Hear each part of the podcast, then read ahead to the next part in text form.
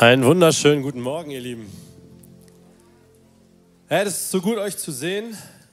Ich hatte zwischendurch nicht so viel Hoffnung, dass ich euch heute sehe. Gott ist gut und dafür danken wir ihm.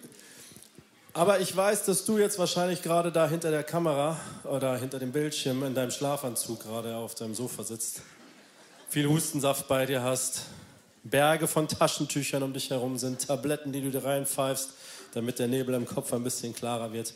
Und ich möchte ganz besonders für dich beten, wenn du jetzt gerade zu Hause bist, krank bist. Denn Jesus, wir wissen, dass du überall bei uns bist. Du bist auch gerade jetzt zu Hause, du bist hier im Saal, wir haben das gelebt, wir haben das gespürt, es ist mächtig, es ist stark. Wir lieben deine Gegenwart, aber deine Gegenwart ist genauso bei jedem Einzelnen, der jetzt am Bildschirm sitzt und diesen Gottesdienst empfangen möchte. Gott, und ich bete, dass du mächtig kommst, dass du Heilung schenkst, dass du Gesundheit gibst, dass du ein offenes Herz und einen klaren Kopf gibst, damit das Gute, was du heute zu sagen hast, was du uns mitgeben möchtest, ähm, wirklich auch in unser Herzen fallen kann, damit es etwas verändert in uns. Um nichts weniger beten wir, Jesus, als um veränderte Herzen und jetzt auch um gesunde Körper in deinem Namen, Jesus. Amen. Friends, der bedeutendste Tag deines Lebens Mach mal ganz kurz die Augen zu. Der bedeutendste Tag deines Lebens. Du wachst auf. Was machst du? Wahrscheinlich hast du die Nacht davor gar nicht so gut geschlafen. Vielleicht hast du gerattert. Was ziehe ich an? Was, was, was, ähm, wie werde ich wirken? War das eine kluge Entscheidung, dass dieser Tag heute hier ist? Vielleicht hast du gerade deinen Hochzeitstag vor Augen.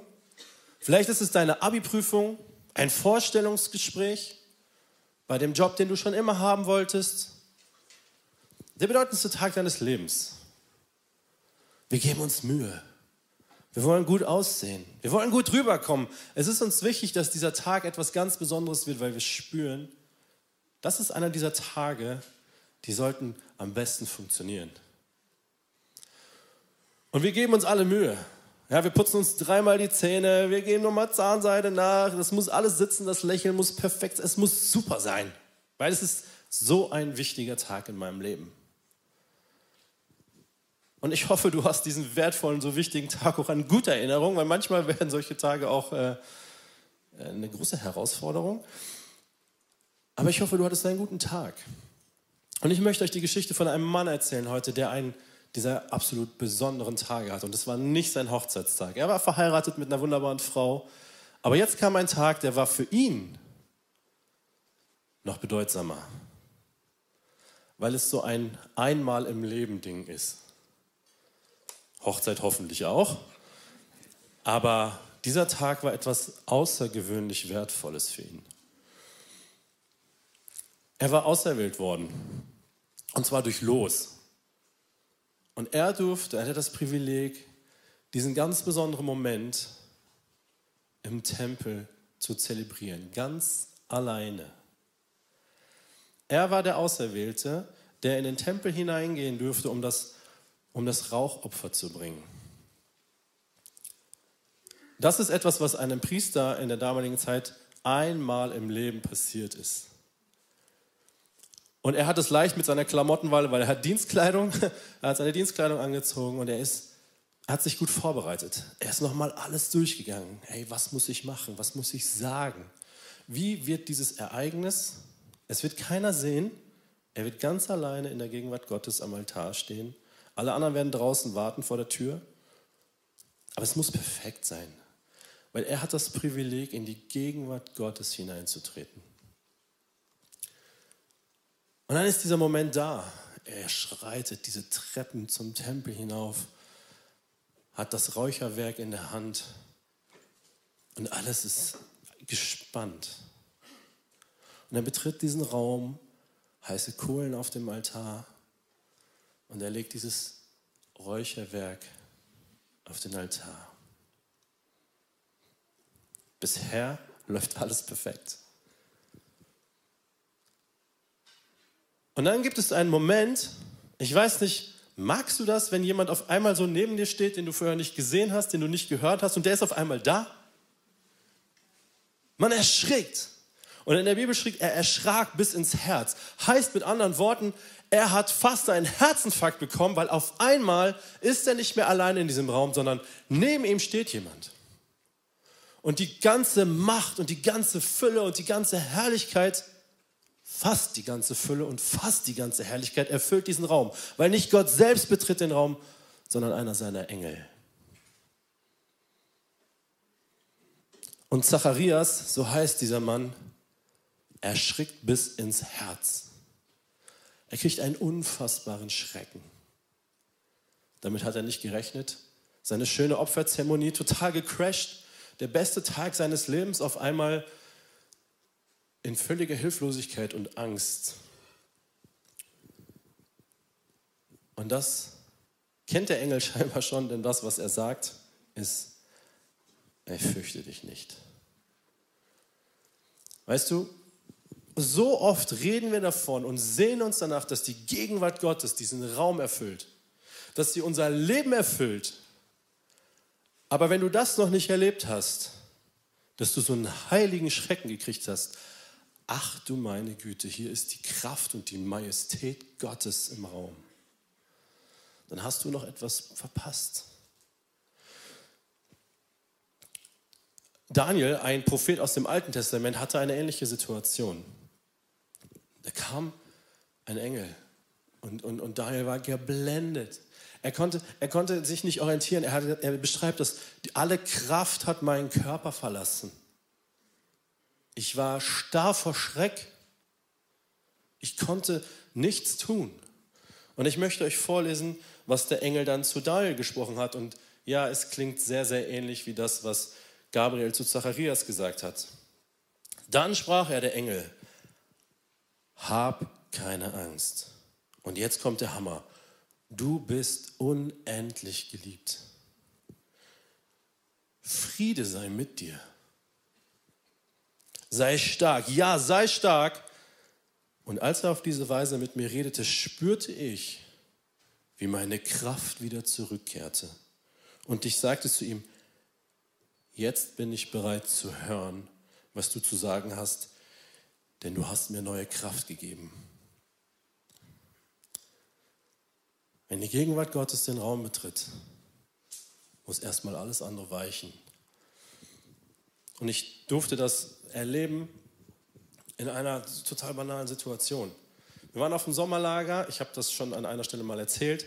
Ich war in der Theatergruppe, das hat mir auch viel Spaß gemacht, ob ich gut war, weiß ich nicht.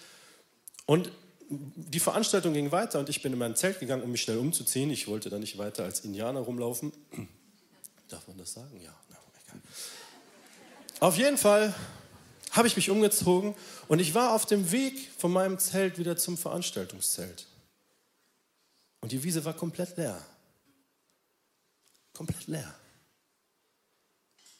Und auf einmal hat mich alle Kraft verlassen. Und ich lag auf dieser Wiese und die Gegenwart Gottes hat mich umgeben. Freunde, ich kann euch sagen, das war ein Moment, da habe ich genau das erlebt. Es war ein Schrecken, aber es war auch ein Frieden. Es war etwas, was mein, mein ganzes Denken und all meine Erwartungen komplett ja, das übertroffen hat. Ich habe mir das irgendwie anders vorgestellt. Und es war erschreckend zugleich, weil ich habe gemerkt, okay, ich als Mensch in der Gegenwart Gottes, ach du meine Güte. Und ich habe gemerkt, wer ich eigentlich als Mensch Gott gegenüber bin. Ein Grashalm, der jetzt mit den anderen Grashalmen da auf der Wiese liegt.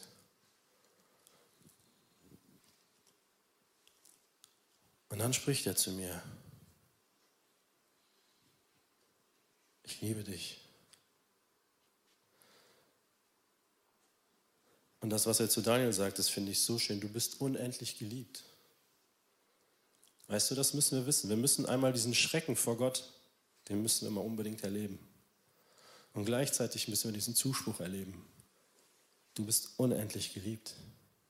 Du bist so kostbar. Du bist so wertvoll. Das ist die Situation, in der Zacharias gerade steht. Und das ist aber noch nicht alles, weil der Engel fängt an, zu ihm zu sprechen. Und er macht ihm eine Zusage. Und er sagt, du wirst einen Sohn bekommen. Und dieser Sohn wird erfüllt sein von Heiligen Geist und er wird mit einer Autorität zu den Menschen sprechen, die bisher nur Elia, der größte Prophet, den es bis dahin gab, in dieser Autorität wird er sprechen. Haltet mal diesen Moment ganz kurz fest. Ich möchte euch kurz die Vorgeschichte von Zacharias erzählen. Zacharias hat drei große Vorlieben. Er liebt Gott, er liebt seine Frau und er liebt seinen Dienst. Er ist ein glücklicher Mann. Es geht ihm gut. Er lebt im Großraum von Jerusalem und sein Leben scheint irgendwie so super perfekt zu sein. Er studiert Theologie, es macht ihm Freude. Er hat eine tolle Frau, tolle Familie, es, es sieht alles so gut aus und sein Glaube ist stark. Aber dann werden sie älter. Und das Schlimmste, was einer Familie oder einem Paar in der damaligen Zeit passieren konnte, ist Kinderlosigkeit. Weil Kinderlosigkeit galt damals als ein Fluch von Gott. Und er liebte seinen Gott und er liebte seine Frau und er liebte seinen Dienst. Aber er merkte, dass er älter wurde. Er merkte, dass seine Hoffnung nach und nach so zerbröselte. Mit jedem Jahr, wo, wo Elisabeth, so heißt seine Frau, nicht schwanger wurde, ist ein Stück weit was von ihm gestorben. Und er liebte Gott und er liebte seine Frau und er liebte seinen Dienst. Und deswegen war das ein so außergewöhnlicher, besonderer Tag für ihn, dass er jetzt in der Gegenwart Gottes dieses Rauchopfer darbringen durfte. Das war der Höhepunkt seines Dienstes. Und dann steht da Gabriel und sagt, hey, du wirst deinen Sohn bekommen. Und er wird in einer Autorität unterwegs sein, die es bisher hier noch nicht gegeben hat. Und dann kommt etwas aus Zacharias raus. Er sagt, wie kann ich sicher sein, dass das alles wirklich geschehen wird? Wie kann ich sicher sein? Mein Herz ist gebrochen an der Stelle. Mein Herz kann nicht glauben, weil ich weiß, dass ich vielleicht nicht, aber meine Frau auf jeden Fall nicht mehr in der Lage ist, Kinder zu bekommen. Soll ich dir das mal erklären, Gabriel? Wie kann ich sicher sein? Weißt du, und ich glaube, das ist eine Frage von uns, von so vielen von uns. Hey, wir, wir, wir, wir lieben Gott. Ja, wir lieben unsere Familien, wir lieben unsere Frauen, wir lieben unsere Männer. Wir lieben vielleicht auch den Dienst, den wir tun. Und ganz, ganz oft gibt es doch Dinge in unserem Leben, die so innerlich gestorben sind, wo keine Kraft ist, wo die Hoffnung sich verdrückt hat, dass an diesem Punkt noch etwas passieren könnte. Nein, wir lassen den Glauben nicht los, auf gar keinen Fall. Wir halten fest an Gott, aber eher so prinzipiell. Besser mit Gott unterwegs als ohne Gott unterwegs. Aber richtige Erwartung an Gott, so eine richtige Hoffnung, dass in diesen Punkten, die mir so wehtun, nochmal richtig was passiert. Das sind so Punkte, da kommt Schmerz und Bitterkeit in unser Leben. Manchmal wissen wir das gar nicht. Hättest du Zacharias vorher darauf angesprochen und hat gesagt, hey, ist okay. Ich habe meinen Frieden damit gemacht. Aber jetzt, wo der Engel dasteht und sagt, du wirst einen Sohn bekommen, na, wie kann ich sicher sein? Ich habe so lange geglaubt, aber ich kann nicht mehr wirklich glauben.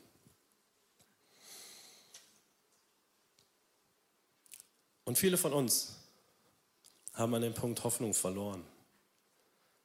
Ich lasse nicht los von Gott. Aber so ein kraftvolles Leben mit Gott, dieses Erfülltsein mit ihm, von dem immer so viele sprechen, das kenne ich nicht. Ich bin ganz safe, ich gehe in den Gottesdienst, ich habe meinen Hauskreis, alles gut, ich mache meinen Dienst, ich liebe das. Aber Erwartungen so richtig, dass Gott mein Leben noch mal so richtig auf den Kopf stellt, dass er mit seiner ganzen Macht und Autorität in mein Leben hineinwirkt, da hätte er vorher meine Gebete erhören sollen. Über Jahre habe ich gebetet, es ist nichts passiert. Furchtbare Schicksalsschläge, die dich vielleicht ereilt haben und du sagst, hey, Gott, wenn du allmächtig bist und wenn du mich liebst, so wie du es immer sagst, warum? Weißt du, das macht uns mürbe. Und dann gibt es noch jemanden, der flüstert uns immer wieder, ja genau, ja genau. Jemand, der dich liebt, würde das nie tun. Ja, also, ja, ich weiß, du kannst deinen Glauben nicht ganz über Bord schmeißen, aber und Gott liebt mit Sicherheit jeden Einzelnen voll und ganz, aber dich auch. Und da sind Zweifel, weil die Hoffnung an der Stelle weg ist.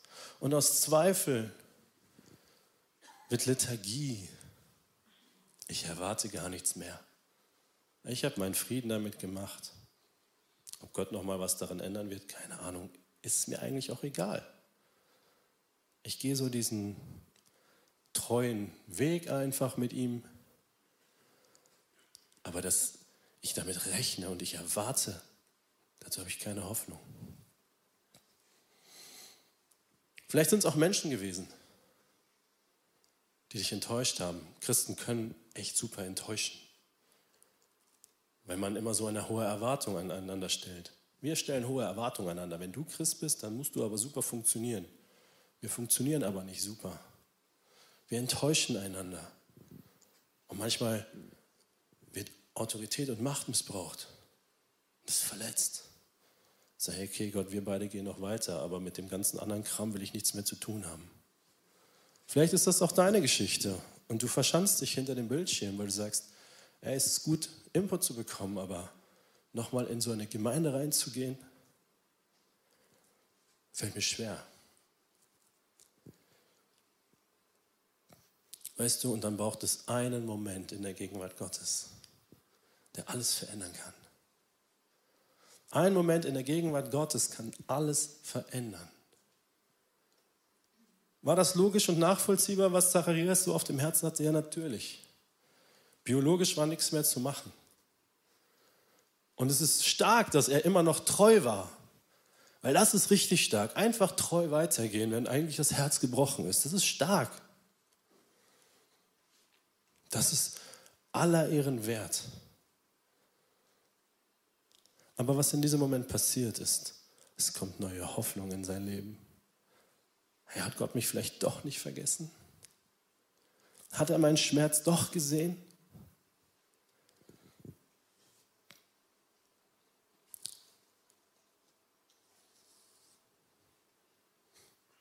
Weißt du, wir, wir können Gott nicht verstehen. Ich kann Gott nicht verstehen. Und ich vermute, du auch nicht. Nicht wirklich. Er hat alles getan, damit wir ihn besser kennenlernen können. Und wir dürfen ihn jeden Tag besser kennenlernen, ja. Aber verstehen? Niemals. Wer bin ich denn, dass ich Gott jemals komplett verstehen werde können? Da bin ich tatsächlich nur Grashalm. Aber ich weiß, dass er mich liebt. Und hier kommt dieser Zuspruch zu Zacharias. Du wirst einen Sohn bekommen. Und auf einmal kommt neue Hoffnung in sein Leben.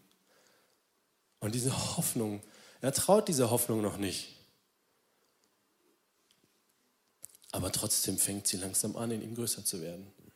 Und ich möchte dir, wenn du in so einer Situation bist, einen Vers zusprechen aus Psalm 84, Vers 12. Das ist ein Versprechen, das du kennen musst und das du wissen musst. Denn Gott, der Herr, ist unsere Sonne. Er ist der, der uns wärmt, der uns Licht gibt. Er beschützt uns wie ein Schild. Gnade schenkt der Herr und er lässt uns zu Ehren kommen. Er wird dich zu Ehren kommen lassen. Denen, jetzt kommt's, denen, die aufrichtig ihren Weg gehen, enthält er nichts Gutes vor. Allmächtiger Herr, glücklich zu nennen ist der Mensch, der auf dich vertraut.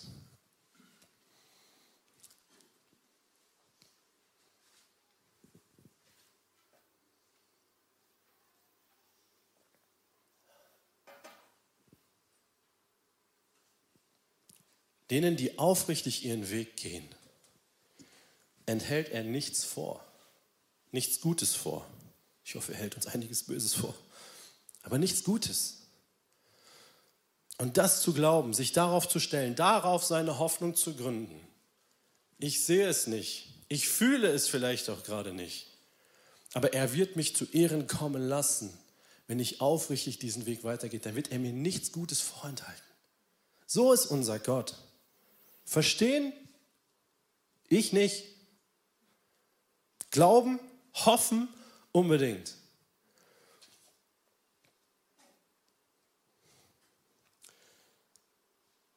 Weißt du, und dann verändert sich etwas. Bei Zacharias war es so, als Zeichen, dass etwas Großartiges passieren wird und als Mahnung, hey, du hast nicht geglaubt, hat Gott ihm gesagt, du wirst stumm sein, bis dein Sohn geboren wird. Und ich finde, das ist echt krass. Stell dir mal vor, du hattest so ein Erlebnis. Die Gegenwart Gottes ist dir begegnet.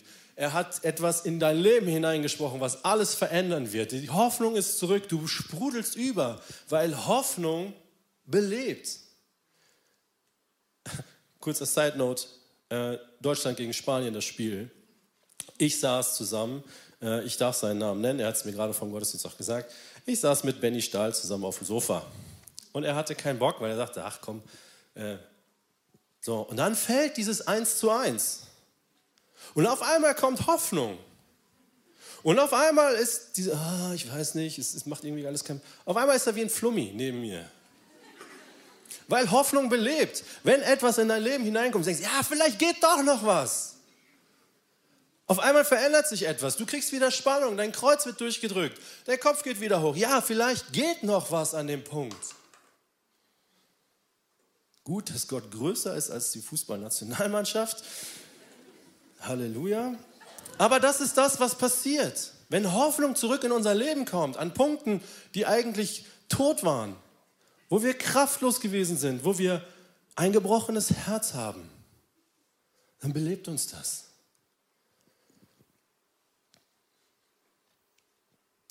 Weißt du, und an dem Punkt hat Gott Gnade und die ganze Treue von Zacharias, seine Liebe zu Gott, die Liebe zu seiner Frau, die Liebe zu seinem Dienst. Und das ist ja nicht nur Zacharias. Ich habe jetzt viel über Zacharias geredet.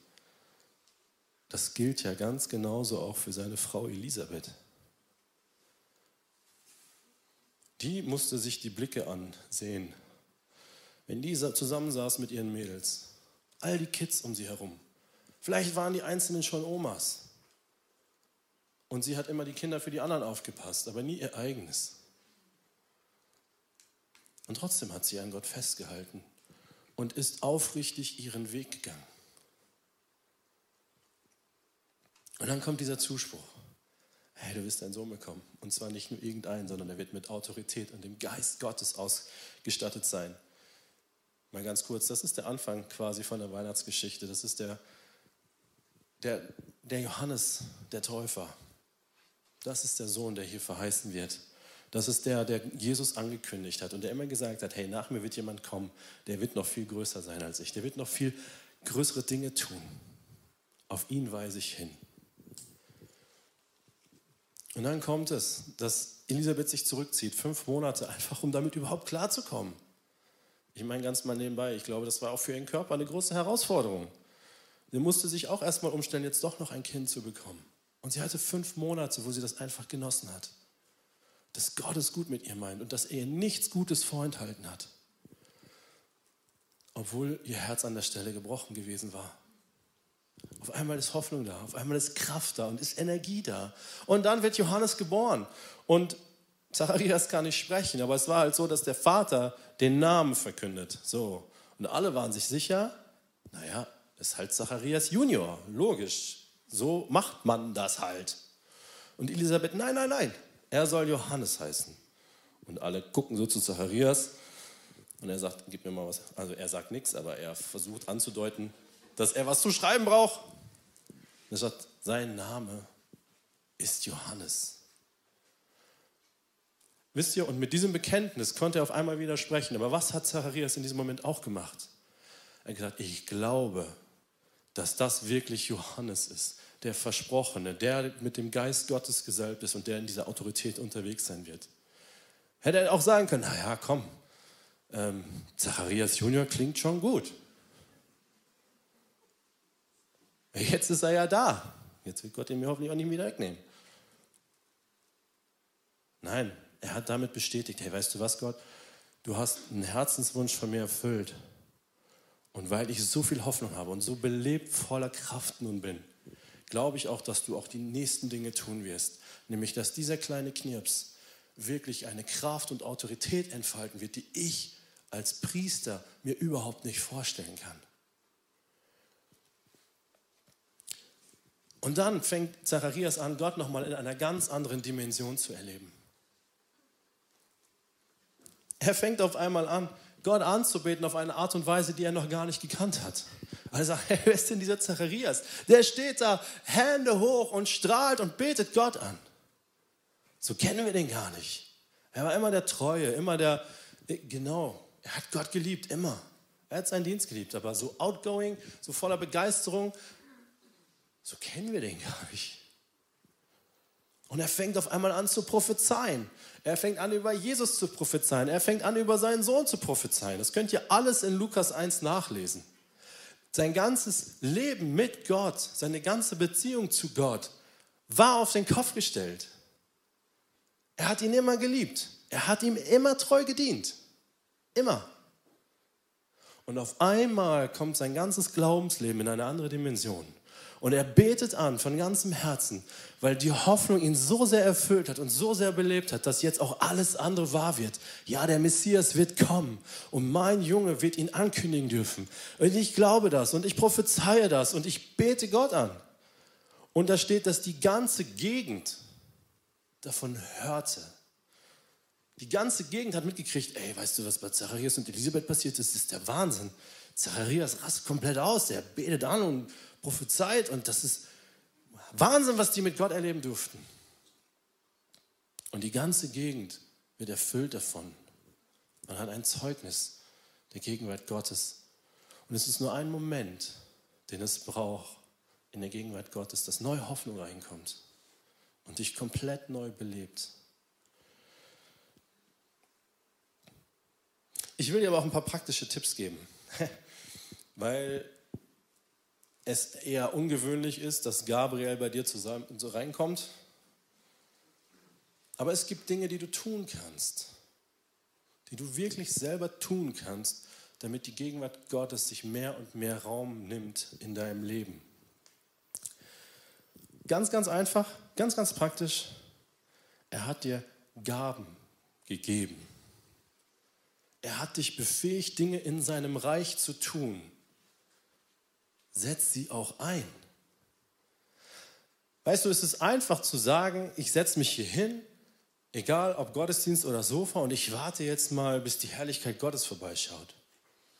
Aber wenn du anfängst, sagst, du hast mir Gaben gegeben, ich setze sie ein, dann wirst du immer wieder in Situationen kommen, wo die Herrlichkeit Gottes sich offenbaren wird, weil er deinen Dienst segnen wird, weil er deine Treue segnen wird, weil er das, was du aus Liebe zu ihm tust, absolut über alle Maßen ehrt und schätzt. Aber du musst sie einsetzen. Ich weiß, du hattest gehofft, dass gleich Gabriel vorbeischaut. Aber so simpel ist das vielleicht, einfach anzufangen. Weißt du, und dann gibt es eine Wahrheit, die wir mehr und mehr noch begreifen müssen. Das ist in Matthäus 6,33 steht, trachtet zuerst nach dem Reich Gottes Und dann wird er euch alles geben, was ihr braucht. Aber trachtet zuerst nach dem Reich Gottes. Wir wollen immer alles haben, was wir brauchen. Aber da steht, hey, trachtet zuerst nach dem Reich Gottes und nach seiner Gerechtigkeit. Und wenn wir das anfangen zu tun, das müssen wir auch erst mal glauben. Glaube ich das wirklich, dass wenn ich anfange, meine Priorität auf das Reich Gottes zu setzen, meine Priorität darauf zu rechnen, dass seine Gerechtigkeit anfängt zu wirken, dass ich dann alles bekomme, was ich brauche? Ja, so wie es dann da steht. Wenn ich treu diesen Weg gehe, dass er mir nichts Gutes vorenthalten wird? Fang an, das mehr und mehr für dich in Anspruch zu nehmen. Ich glaube, Prio 1 ist Reich Gottes. Für uns ist es meistens Familie, wenn wir mal ehrlich sind. Aber die spielt leider nur die zweite Geige. Das Reich Gottes und seine Ehre hat höchste Priorität. Und wenn wir das anfangen zu leben, werden sich Dinge in unserem Leben dramatisch verändern. Und geh mutige Glaubensschritte. Weißt du, wenn wir uns nicht aus der Komfortzone rausbewegen, dann wirst du ganz ehrlich nicht erleben, wie die Herrlichkeit Gottes dein Leben erfüllen wird. Wenn du immer nur von deinem Überfluss investierst, deiner Zeit, wenn du deinen Job mehr liebst als vielleicht die Ermutigung, etwas anderes zu tun, egal was es ist, vielleicht sollst du auch endlich mal deine Gaben in einem größeren Kontext einsetzen. Es ist dir aber unangenehm, weil es könnte ja sein, dass dich Leute dabei sehen. Es gibt so viele Dinge, wo wir Glaubensschritte gehen sollen und dürfen. Weil da, wo wir diese Glaubensschritte gehen und uns in eine Abhängigkeit begeben, das mögen wir nicht. Wir haben es immer gerne selbst in der Hand. Aber die Herrlichkeit und die Gegenwart Gottes ist genau da, wo wir anfangen, auf ihn zu vertrauen und in seine Abhängigkeit uns begeben. Und der letzte Punkt ist, übernimm Verantwortung. Übernimm endlich Verantwortung. Für dich selbst, für deinen Glauben, für deine Familie, für den Glauben deiner Familie. Übernimm Verantwortung. Wir drücken uns so gerne. Wir schieben das hierhin, dahin. Übernimm Verantwortung. Weil da, wo du Verantwortung übernimmst, kommen automatisch auch Abhängigkeitssituationen. Ich kann diese Verantwortung nicht tragen. Das ist zu groß. Hätte ich meine Klappe doch gehalten, hätte ich mich dafür nicht gemeldet. Nein, es ist gut. Übernimm Verantwortung. Du bist verantwortlich, dass es deinem Glauben in den nächsten Schritt geht. Ich nicht.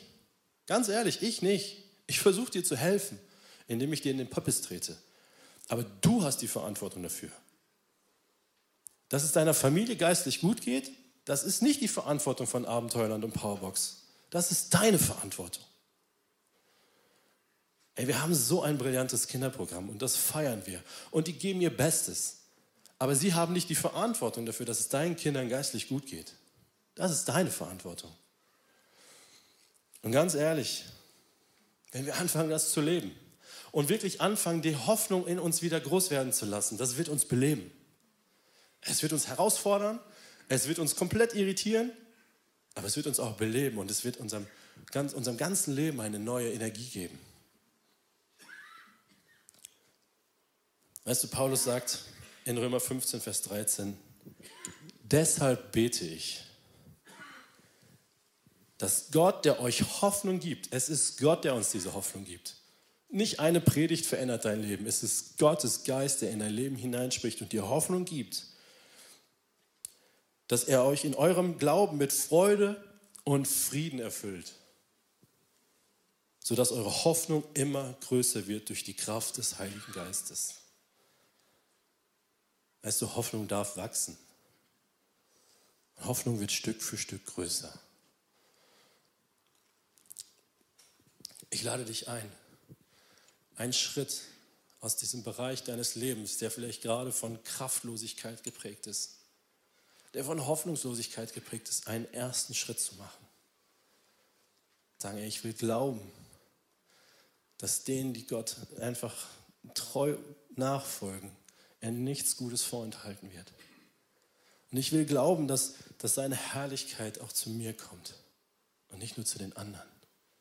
Und ich trete da rein und ich öffne mein Leben dafür. Weißt du, das musst du tun. Du musst Gott auch erlauben, reinzukommen. Er wird die Türen nicht eintreten. Du musst ihm schon sagen, hier bin ich und du darfst gerne an meine Seite kommen. Du darfst mich überfordern. Du darfst mich herausfordern. Du darfst mit deiner Herrlichkeit und mit deiner Gegenwart kommen. Weil ich weiß, dass ich über alles geliebt bin. Nur ein Moment in der Gegenwart Gottes kann alles verändern. Und ich möchte dich jetzt einladen, den Punkt, wo du merkst, da ist keine Kraft. Da ist keine Hoffnung, jetzt einfach vor Gott hinzuhalten. Ich möchte für dich beten.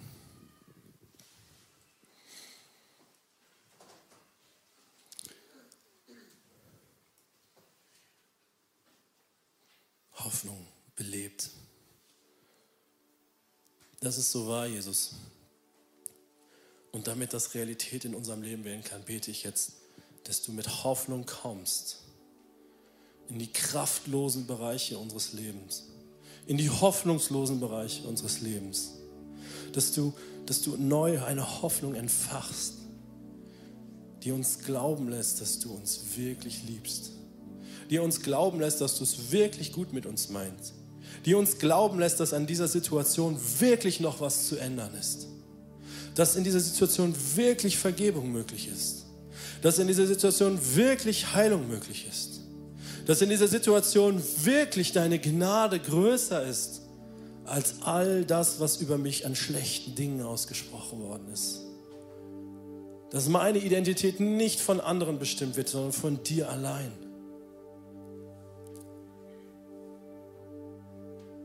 Geist Gottes, ich bete, dass du kommst in Kraft und in Freundlichkeit. Dass du deinen Finger auf den Punkt legst und sagst, hey, hier möchte ich die Hoffnung schenken. Und ich lade dich ein, öffne dein Herz, dass deine Gegenwart dich erfüllen kann, dir Hoffnung geben kann, die dich belebt. In Jesu Namen. Amen. Amen, ihr Lieben. Und wisst ihr, diese Wege können wir nicht alleine gehen. Deswegen habe ich zwei Dinge für dich. Das erste ist die ganz herzliche Einladung, nach dem Gottesdienst hier für dich beten zu lassen. Komm nach vorne, lass für dich beten. Vielleicht hast du auch deinen Hauskreis hier, dann geh zu deinem Hauskreis, lass für dich beten, die können das genauso gut. Aber geh den ersten Schritt. Wisst ihr, und das ist auch ein guter Punkt. Einer unserer Werte, der dritte Wert heißt, wir brauchen einander. Wisst ihr, und ich bin so froh und dankbar, ihr werdet jetzt etwas ganz Wertvolles in die Hand gedrückt bekommen. Es ist der dritte Advent. Wir wollen euch beschenken. Und zwar haben wir unsere Werte, die eigentlich das ausdrücken, wie wir Reich Gottes leben wollen, wie sich das anfühlen soll, wie die Kultur unter uns sein, als Leporello, das ist ein bisschen schweres Wort, ich habe es extra nochmal gegoogelt, damit ihr das Ganze in schön habt. Und ich danke euch so sehr, dass wir als Gemeinde da schon auf einem so guten Weg sind. Aber das, was hier drin steht, ist noch viel, viel größer als das, was wir gerade miteinander erleben. Und wir wollen, dass das mehr und mehr noch Realität wird. Dass wir füreinander sind, dass wir einander ermutigen, dass wir einander stärken. Und dass wir wirklich erleben, dass die Werte nicht nur äh, ein schönes, gedrucktes Stück Papier sind, sondern dass sie gelebte, lebendige Kultur sind. Und wir haben es extra wirklich in echt schön gemacht, so dass man sich das irgendwo auch hinstellen kann, dass es griffbereit ist. Das ist etwas, was wirklich wertvoll ist, was zu schade wäre, wenn es einfach in deinen Notizschrank irgendwo verschwindet. Oder, sondern das soll etwas sein, was du immer wieder in die Hand nimmst. Und sagst, hey, ja, so wollen wir miteinander umgehen. So wollen wir leben. Das soll die Kultur der Treffpunkt Leben Gemeinde sein. Und wenn du jetzt ganz traurig in dein Taschentuch schniefst, weil du kriegst jetzt leider keins, hey, bitte schreib uns. Ja, wir wollen dir das wirklich gerne schicken. Wenn du keine Möglichkeit hast, dir in einem der nächsten Sonntagen eins selber abzuholen, bitte, bitte schreib uns, geh auf die Website, schreib uns, wir schicken dir sehr, sehr gerne eins zu. Und dann lasst uns das gemeinsam leben, weil wir wollen gemeinsam eine Kultur des Glaubens leben, der Kreativität, und der Vielfalt, in der Gott wirken kann, in dieser einzigartigen Begabung, die er jedem Einzelnen von uns gegeben hat.